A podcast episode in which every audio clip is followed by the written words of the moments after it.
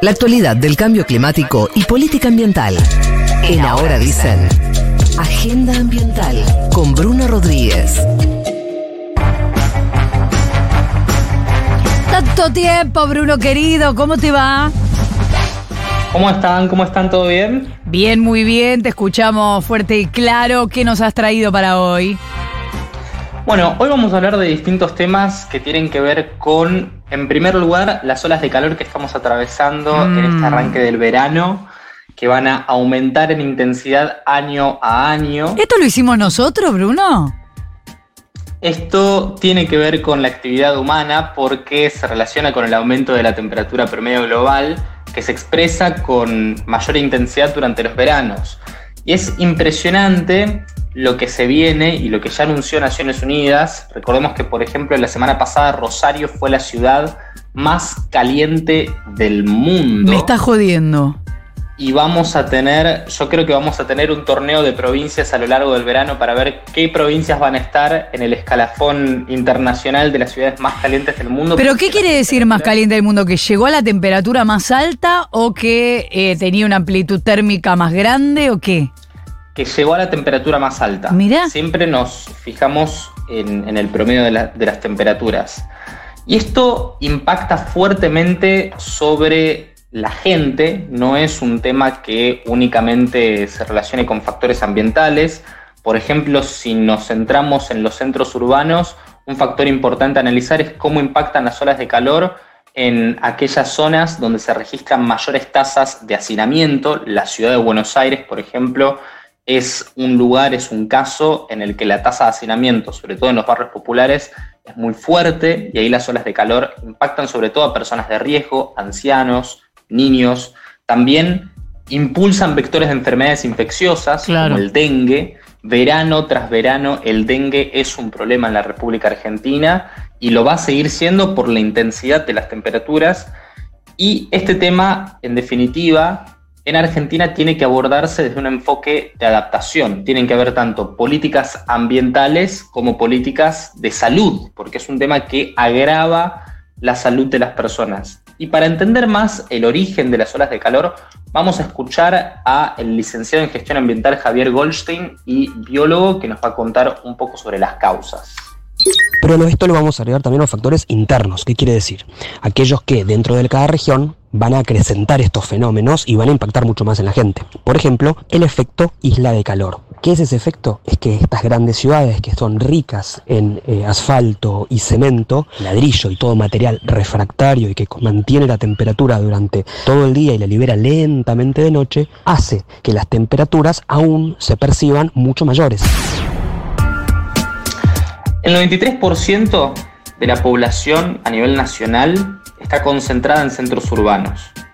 Y me pareció importante este dato porque la forma en la que se, plan- en que se da la planificación urbana tiene mucho que ver con cuán resilientes van a ser esas ciudades ante las, ante las de calor. Si tenemos ciudades sin espacios verdes, inundadas de cementos, de cemento, vamos a tener en definitiva eh, mayores impactos y no vamos a poder amortiguar eh, esos efectos.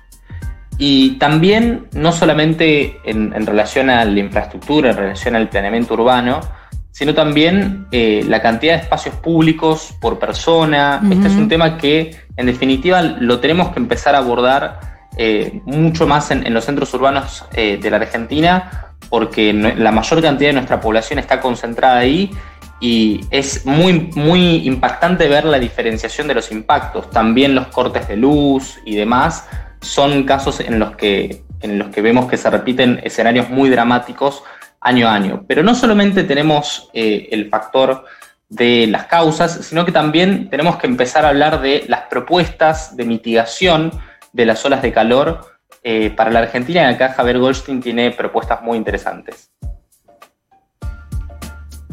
Vamos con el segundo audio.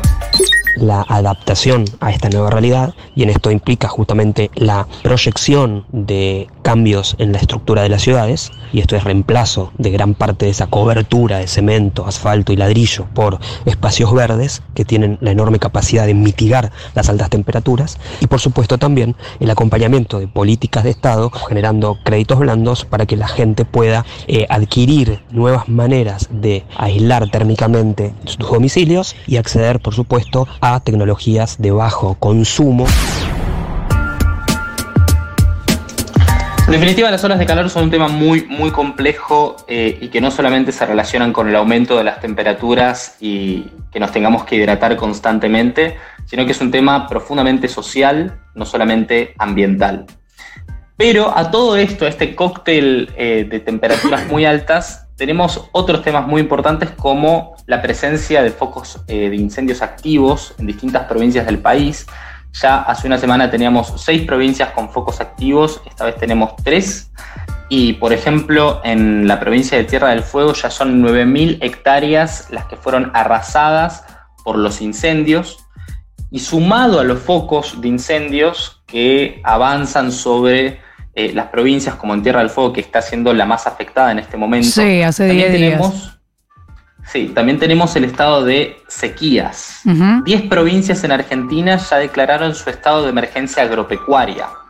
El año pasado, por ejemplo, y esto impacta directamente sobre el rendimiento económico del país, el año pasado si analizamos en las toneladas de cultivo de trigo, tuvimos 7,8 millones de toneladas de cultivo, todas las extensiones cultivables. ¿Y eso qué quiere decir? Eso es el año pasado, este año tuvimos 1,3 millones. Eso quiere decir que perdemos en ventas al exterior, estoy hablando de pérdida de dólares, 1.575 millones de dólares. Comparando la jornada de este año con la del año pasado, el factor que intervino en esa pérdida de millones, de millones y millones y millones de dólares fueron las sequías. Entonces el cambio climático, porque muchas veces cuando hablamos sobre la crisis climática, y se intercede con este debate de desarrollo y ambiente. Pasó con el tema, por ejemplo, de exploración sísmica offshore hace unos días, eh, que asistimos a la noticia de la retirada de Quinor y se implosionó este debate nuevamente. Muy ya volvió igual, no se preocupen. Ya, volvió, sí, sí, sí. Ya volvió el tema. Este, es muy importante entender que la crisis climática impacta de manera directa sobre la economía de nuestro país. El hecho de que tengamos 10 provincias en emergencia agropecuaria habla a las claras de ello y que tenemos que entender que las consecuencias de no hacer nada son mucho más eh, importantes eh, que justamente, bueno, em, empezar a postergar, a postergar permanentemente la acción climática en Argentina. ¿Y se acuerdan cuando eh, yo hablaba de financiamiento, de la agenda de financiamiento de adaptación en la conferencia de las partes en la Cumbre Mundial de Cambio Climático? ¿Quién va a pagar esto? ¿Quién va a pagar esto? ¿no? El hecho de que tengamos año a año incendios que se multiplican a lo largo del territorio nacional, que se intensifiquen la frecuencia y la intensidad ¿no? de, las olas de calor y demás. Bueno, acá también hay una agenda internacional muy interesante porque Argentina es un país que está en crisis económica y estos eventos climáticos extremos los tenemos que abordar con instrumentos de financiación que nos deben quienes son los que mayor responsabilidad contraen sobre la crisis climática. Para eso lo tenemos a Bruno que va y les reclama, pero la verdad es que por ahora no están para poner la platita. Se estamos no quieren liberar la, la billetera. No, no estarían abriendo la billetera. Gracias Bruno, nos vemos la próxima. Muchísimas gracias, nos vemos la próxima. Abrazo grande, Bruno Rodríguez, son las 8 y 38, 27 la temperatura en esta región del país, en la ciudad de Buenos Aires.